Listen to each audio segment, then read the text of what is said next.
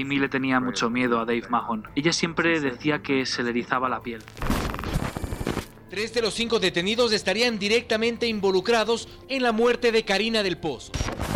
Pues se rumora ampliamente que todos son miembros de una secta ultra secreta llamada los Illuminati.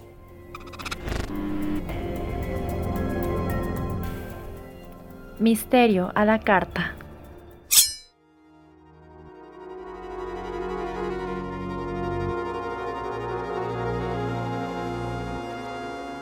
Buenas noches queridos comensales, bienvenidos a Misterio a la Carta. Este es un podcast que explorará diferentes casos perturbadores y extraños que han sucedido alrededor del mundo. Hoy han venido a sentarse conmigo para descubrir todo un universo que ignoraban. Apaguen la luz, pónganse cómodos y prepárense para saborear lo desconocido, lo frustrante y lo desgarrador. Disfruten a continuación su menú del día. La entrada. Hola gente, estamos aquí un sábado más. Soy Camila Pérez, una aficionada de las historias misteriosas y decidí crear este espacio para compartir casos que me intrigan. Como ya sabrán para este entonces y si son nuevos, pues aquí nos manejamos con tres segmentos. Esta, la entrada, en la que nos dedicamos un ratito a la cháchara y les cuento uno que otro dato interesante con relación al tema central. Después tenemos el plato principal donde encontrarán toda la investigación densa. Hoy les voy a contar sobre Elisa Lam, un caso que es bien miedosito, no les voy a mentir, así que tengan eso en cuenta. Y bueno, finalmente de postre tendremos las conclusiones del caso. Este día en el postre tendremos todas las posibles teorías que se han generado alrededor de este caso y son súper interesantes, entonces seguramente el postre va a ser la mejor parte.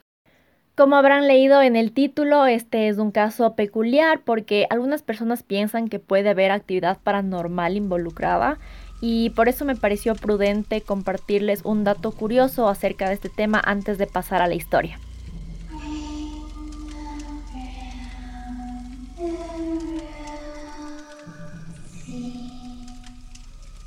¿Se han dado cuenta que el consenso general es que los fantasmas aparecen en la noche? Bueno, les cuento que las personas que creen en los espectros dicen que generalmente los fantasmas aparecen en la noche porque somos más receptivos en este momento del día. Tenemos menos distracciones, reducimos el uso de aparatos electrónicos, estamos más relajados y nuestra mente está más abierta a recibir a estas presencias. Las apariciones buscan comunicarse y por eso este es el mejor momento para hacerlo.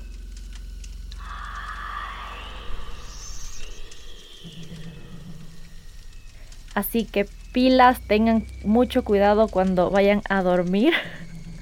De gana les dije eso porque ahora me va a morir de miedo de noche. Pero bueno, antes de pasar a lo bueno, no se olviden de seguirnos en Instagram y en Facebook porque ahí tenemos más información complementaria que seguramente les interesará. Recuerden además que pueden comentar sus teorías y sugerir casos que quieran que se cubra en los siguientes episodios. Y ahora sí, vamos directo a la historia de Elisa. El plato principal.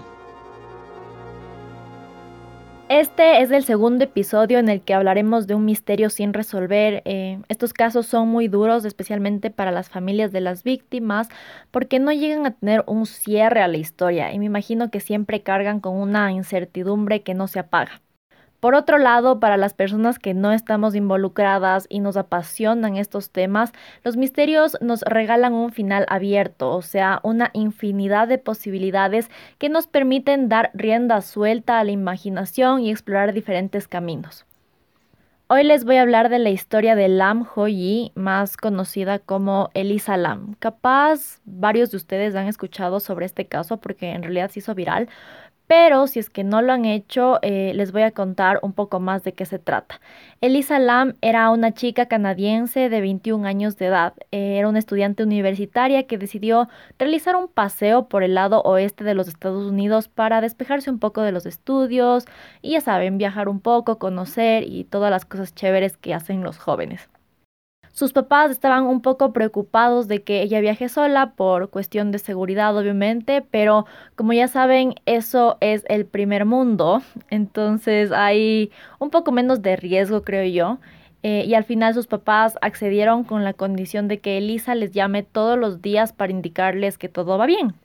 El 26 de enero de 2013, Elisa llegó a Los Ángeles, California, y dos días después se registró en el Hotel Cecil. Ahora, antes de seguir con el caso, debo darles un poco de contexto acerca de este lugar en el que se hospedó Elisa, porque es importante. Con esto van a entender un poco mejor por qué la gente cree que hay algo paranormal involucrado en el caso. El Hotel Cecil es un sitio con una historia bastante macabra. Fue construido en 1927 e inició como un hotel para personas de negocios, para personas de mucho dinero pero el área donde se encontraba ubicado se vio muy afectada por la Gran Depresión de los años 30, entonces digamos que el hotel bajó de categoría, ya no llegaba gente millonaria ni nada por el estilo, sino gente común y corriente. Este es un sitio que desde entonces ha sido reconocido por ser escenario de varios de los asesinatos y muertes más famosos de Los Ángeles, aparte que se lo conoce como uno de los sitios más embrujados de la ciudad. En este hotel se ha reportado un total de 16 muertes no naturales y varias situaciones paranormales. Uno de los casos más famosos por el que se conoce a este lugar es por haber sido uno de los últimos sitios donde se la vio con vida a la actriz Elizabeth Short, también conocida como la Black Dahlia. Eh, ese también es un caso muy muy interesante, ojalá lo pueda cubrir pronto. Además de las muertes inexplicables, el hotel es responsable de haber hospedado a varios asesinos seriales como Richard Martínez, mejor conocido como The Night Stalker, el acosador nocturno, y Jack Unterweger, que llevaba el apodo El Estrangulador de Viena. Y aparte de todo esto, el hotel ha registrado varios suicidios. Incluso una de las personas que se suicidó se lanzó y cayó encima de un peatón y acabó con su vida también. Así que todo mal, en realidad todo mal con este hotel. Pero saben que a pesar de toda esta historia tránfuga, el hotel sigue abierto, pero le tuvieron que cambiar el nombre. Ahora se llama Stay on Main. Yo creo que este hotel sigue teniendo clientes por el simple hecho de que los seres humanos somos morbosos. O sea, eh, este sitio es conocido como un hotel embrujado, entonces hay las típicas personas que son como que, ah, vamos a ver si es que encontramos un fantasma, aquí pasó tal, tal, tal, tal desgracia, vamos a ver. Entonces, creo que por eso nunca va a perder clientela, honestamente. Y bueno, ahora volviendo a Elisa, en este hotel ella estuvo en una habitación compartida, em, la cual es un poco inusual. Yo nunca había escuchado que haya cuartos comunitarios en los hoteles, pero bueno, en este hotel sí tenían este servicio y supongo que era más barato, por eso Elisa decidió estar ahí. Resulta que sus compañeras de cuarto se empezaron a quejar del comportamiento de Elisa. Decían que estaba actuando de manera extraña y les estaba poniendo nerviosas. Entonces el hotel decidió transferirla a un cuarto individual un par de días después para tener a todos los huéspedes tranquilos. Aquí debo mencionar que Elisa sufría de algunas enfermedades mentales. Le habían diagnosticado bipolaridad y depresión, entonces ella tomaba algunos medicamentos para controlar estos desórdenes. Se dice que su familia mantenía estos problemas en secreto y la verdad eso no me parece raro porque para algunas familias los temas de salud mental son tabú, son cuestiones de las que no se hablan. Eh, según los papás de Lisa, ella nunca tuvo ningún problema, todo estaba bajo control, pero un reporte dice que Elisa en realidad no siempre estaba del todo bien e incluso una vez desapareció por un breve periodo de tiempo. Tomando todo esto en cuenta, la preocupación de sus papás de que Elisa viajara sola cobra mucha más fuerza. Y como les dije, ellos le dieron permiso con la condición de que Elisa los llamara diariamente. Pero el día 31 de enero de 2013, el día en el que ella dejaría Los Ángeles y se transportaría a Santa Cruz, sus papás no recibieron ninguna llamada, entonces inmediatamente se contactaron con la policía de la ciudad y fueron a ayudar con la búsqueda porque sabían que algo no estaba bien. La buscaron por todos lados, incluso llevaron perros para que rastreen su olor, pero no encontraron nada. Otra inconveniencia que se les presentó fue que no podían entrar a revisar cada cuarto del hotel porque no tenían pruebas de que se había cometido algún crimen. Eh, solo era una chica desaparecida que podría estar en cualquier parte de la ciudad. Nada les garantizaba que esté en el hotel o que algo malo le haya pasado. El 6 de febrero la policía decidió poner afiches de Lisa porque todavía no tenían ninguna pista y esto hizo que el caso tenga más atención pública y por ende se involucraron los medios, lo cual siempre es algo bueno en estos casos de gente desaparecida porque hay más difusión y más probabilidades de que alguien reconozca a la víctima. Una semana después, el 15 de febrero, seguía sin haber ni un rastro de Lisa y la policía decidió publicar un video de uno de los ascensores del hotel grabado el 1 de febrero. En el video se ve a Elisa comportándose de la manera más extraña. Primero se la ve apretando todos los botones del ascensor y antes de que las puertas se cierren, ella saca la cabeza agresivamente, así como vigilando, viendo si alguien llegaba, y luego ella entra y parece que se esconde. Después sale del ascensor así cautelosamente, vuelve a entrar y se la empieza a ver como desesperada. Otra vez empieza a aplastar los botones como tratando de que se mueva el ascensor, pero no pasa absolutamente nada, el ascensor sigue parado. Luego vuelve a salir y se la ve haciendo como unas gesticulaciones con las manos. No sé, esa parte es súper miedosa y me da full mala vibra. Está haciendo esos gestos con las manos y parece que está como hablando con alguien, pero no se ve con quién, con quién está hablando. Luego ella se va, se cierran las puertas del ascensor, luego se vuelven a abrir y así un par de veces más, se cierran, se abren, se cierran, se abren, o sea, como full miedoso, como paranormal, cacho.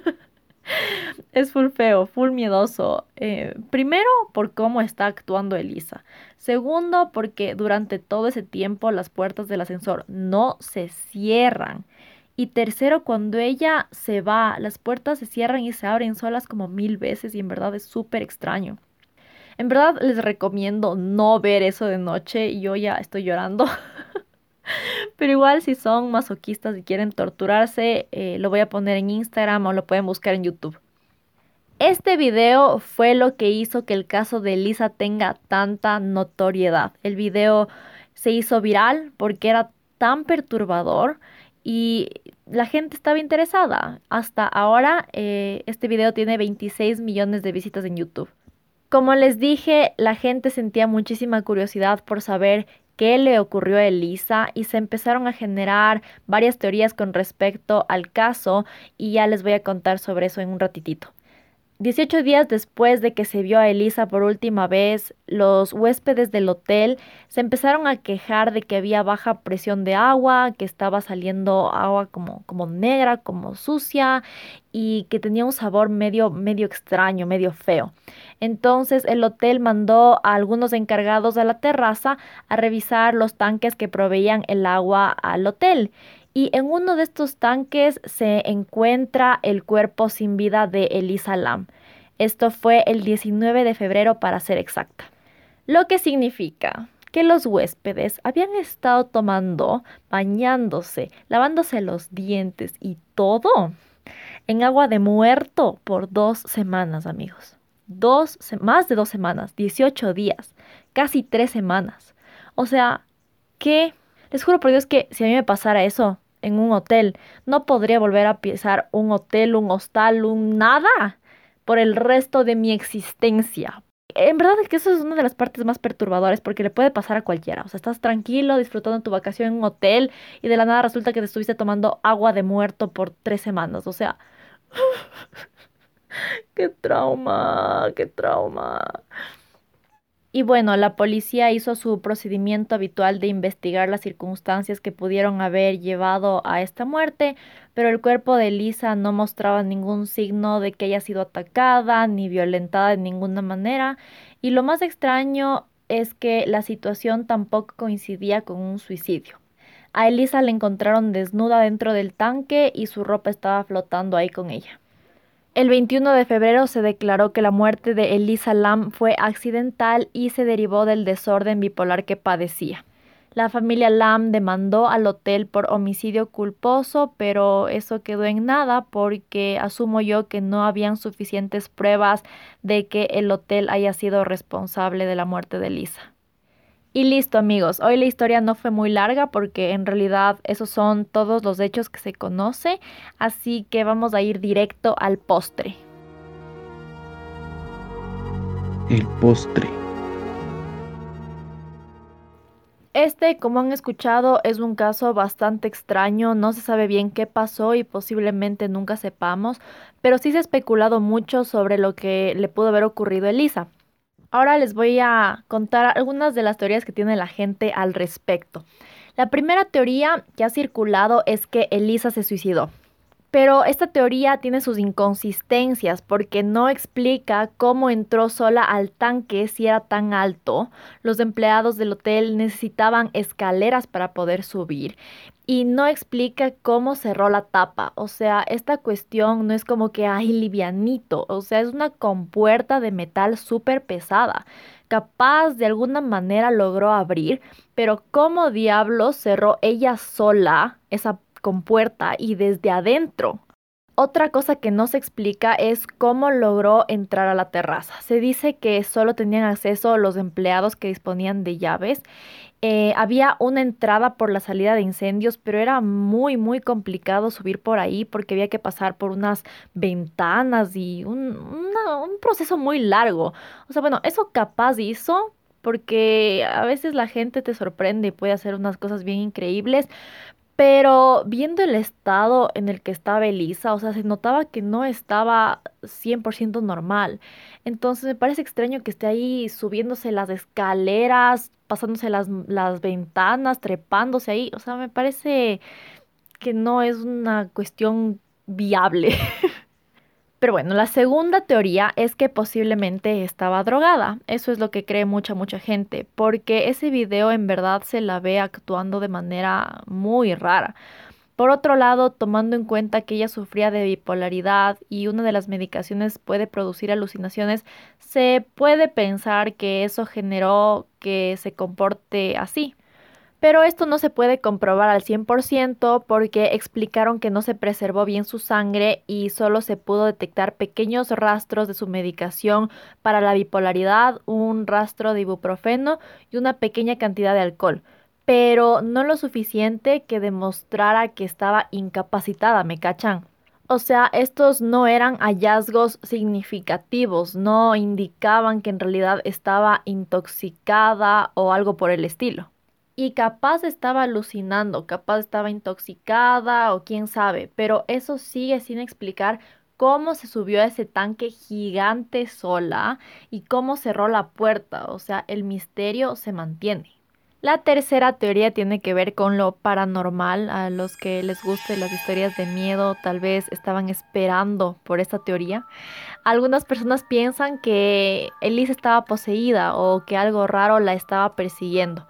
Lo que más motiva esta teoría es el video de Lisa, obviamente, porque es muy extraño lo que le pasa al ascensor. Se mantiene abierto por full tiempo sin razón y luego de la nada se empieza a cerrar y abrir solo mil veces. Y como les dije, Elisa estaba actuando como si algo le estuviese siguiendo.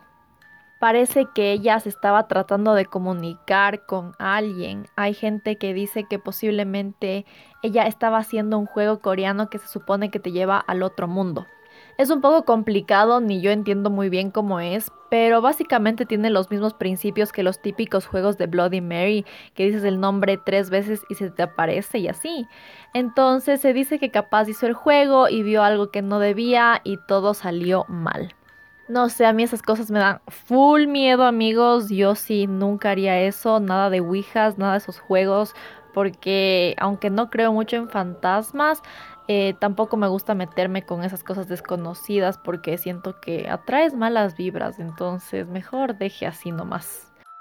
Otras personas, en cambio, dicen que tal vez estaba hablando con el espíritu de Richard Martínez, el asesino en serie que les conté que se hospedó ahí mientras mataba a las gentecitas.